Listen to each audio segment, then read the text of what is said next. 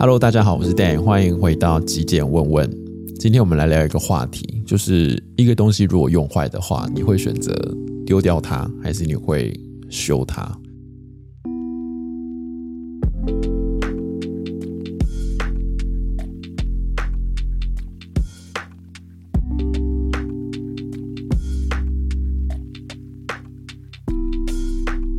呃，先跟大家分享一个故事好了。在前几天哦，我的主管突然跟我分享了，他有一只呃结婚的对表，那决定不再维修它了，因为每次维修这只表呢，就要花费台币三千块钱，相当大概是美金一百块左右。真的是不太便宜哦。那其实如果说他维修的次数够多的话，这三千块、三千块积攒下来，也足以让他去买一只很好的手表了，对不对？但是我想，这一只手表就算它不再维修了，应该也不会把它丢掉。为什么？因为这只手表毕竟是一只结婚的对表，所以它已经不只是单单的一只手表这么单纯的一件事哦，它其实是一段爱情。我觉得透过这件事情，让我我可以更深入的去思考，当这个物品它坏掉的时候，它是要修还是不修？其实它考虑的就是值得或不值得。所以在今天的节目上面，我们来聊聊，呃，究竟我们在判断一个物品要修或不修，有哪一些参考的因素？我帮大家整理了归纳了大概有六个项目哦，当然也许更多，也许听完之后你可以在。留言的地方做一些补充哦。那第一点呢，我个人觉得就是时间的成本哦。我们可以很直观的去理解维修物品它所花费时间的长短以外，我个人觉得更重要的是维修的频率。有些东西它好像。修一次不会修好，你拿回去使用过后没多久它又坏了。那你在这种反反复复的维修过程中，它所占用的或者它所损耗的这种时间成本是需要被你考量的哦。有的时候它真的修不好，然后呢，你在维修的过程中又没办法使用它，没办法用它来工作的时候，这些隐形成本综合评估下来，倒不如换一个全新的哦，还比较能够真正的解决问题。那第二个呢，当然就是维修的费用了。呃，如果这个东西它维修起来费用高过于这个物品本身价值的二分之一，甚至更多，我想也许这个时候你买一个全新的，好像还是比较划算一点。第三个因素呢，就是我们可以考虑到这个东西它是不是有无可取代性。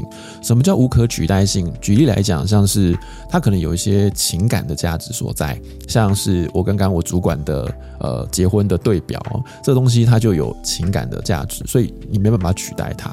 另外一块可能说是呃这个物品它是不是限量的，或者是它是不是定制品哦，只有你有，或者是说它是一个绝版品，再也买不到了。那这个时候或许我们。就会使用比较高一点的价格，愿意付出多一点的这个钱呢，去维修它。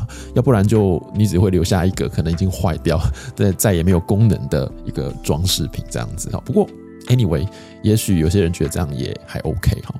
那第四点是什么呢？第四点就是哦，我们可以去思考这个物品维修后有没有安全的疑虑。举例来讲，我之前有摔过车，那是我自己。自摔的，所以不是别人撞我。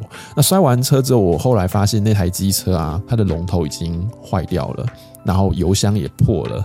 嗯，我记得没错的话，引擎好像也有问题。所以当时到机车行去维修的时候呢，师傅给的报价其实那个价格是蛮贵的哦。那后来我跟我家人讨论了一番，觉得说其实它已经坏的蛮严重的。那你修完之后，如果你在骑车上路的话，还是会有一些。嗯，安全上面的疑虑，所以后来我们就决定把车子舍弃掉，就干脆买一台新的就好。所以在这种有安全顾虑的维修呃方面的话，我个人觉得还是以可以购买新品比较有保障哦。另外，我可以再举一个例子，比方说我们居家里头有一些管线哦，不管是瓦斯或者是电线等等这种管线，如果比较老旧，当你要做维修的时候，如果师傅会建议你换新，我觉得还是贴一点钱，贵一点没关系，就换新哦。毕竟在这样状态下，可能会对你的生命财产啊比较有保障一点。好，那么第五点呢，就是当一个物品真的没办法修的时候，也就只好舍弃它喽。嗯，最直观的例子就是，如果这个东西因为它的型号过于老旧，你可能已经用了十几二十年了，那连原厂呢都已经停产了，没有零件可修了，那也只好放弃了。或者是有一些物品，例如玻璃啊，一些碗盘，真的如果摔破了、摔坏了，也也不会去修它了。这种结构已经完全破损的东西，在这个时候也只好就是舍弃购买新品。那最后一点呢，就是环保。老实说，我个人不是一个环保魔人，虽然说我还是蛮重视，也愿意呃落实一些环保的行为行动，但是我不是环保的魔人哦。不过呢，我们如果舍弃掉一样物品，确实是会为这个地球带来一些垃圾哦，制造了一个垃圾。那同时在产品的制成的时候呢，其实也会对环境造成一些污染啊。举例来讲，比方说我们在制作东西的时候，这些机具它所产生出来的热，或者是一些废烟，甚至是一些呃没有用掉的一些零碎的脚料，比方说一些废料等等，它都会污染，都会造成一些垃圾。所以我个人还是比较主张，就是呃，如果可以维修的话，还是尽量维修，然后物尽其用咯。宁愿花多一点的钱去买到品质好一点的物品，可以跟我们在一起的时间比较长，使用的寿命比较长。我觉得会对于整个环境来说是一件比较友善的事情。在我自己的成长记忆里头，小的时候蛮经常会听到窗外传来修理纱窗、纱门、换玻璃这样子的小货车哦，穿梭在街头巷尾发出来的声音。那其实我们现在都生长在一个取得物质相对来说比较便利的年代哦，所以人往往在这个时候会比较容易不太珍惜，变得比较没有那么的知足。所以买东西就会变得好像有一点任性，然后丢东西呢就会变得有点随性哦，反正扔掉了。那如果真的有缺想买的话，就再买就好了。又或者是有些人可能甚至会借由消费这件事情来满足自己的那种愉愉悦感哦。但是我们也都知道吧，嗯，买新的物品所得到的这种愉悦感来得快，去得也超快哦。所以。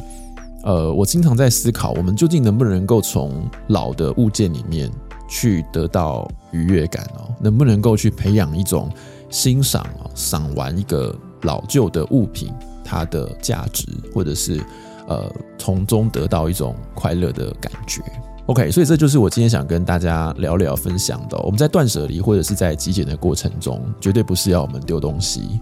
这么简单，或者是要我们去买昂贵的东西，去享受那种奢侈的感觉，看起来很浪费这种很表面的东西，而是鼓励我们能够爱物惜物哦，在购买东西的时候可以多想一下，可以对这个物品负责任哦，然后也许可以买比较好一点品质的物品哦，可以使用的时间寿命比较长久。坏了还甚至可以维修哦，避免不必要的这种呃舍弃啊、丢弃啊，然后减少地球的污染这样子。好，那么希望今天的节目内容或多或少可以带给大家一些想法、一些注意喽。如果你喜欢我今天为你准备的节目内容，别忘了记得帮我按一个赞，也欢迎您订阅支持我的频道。我是 Dan，那我们下期节目见喽，拜拜。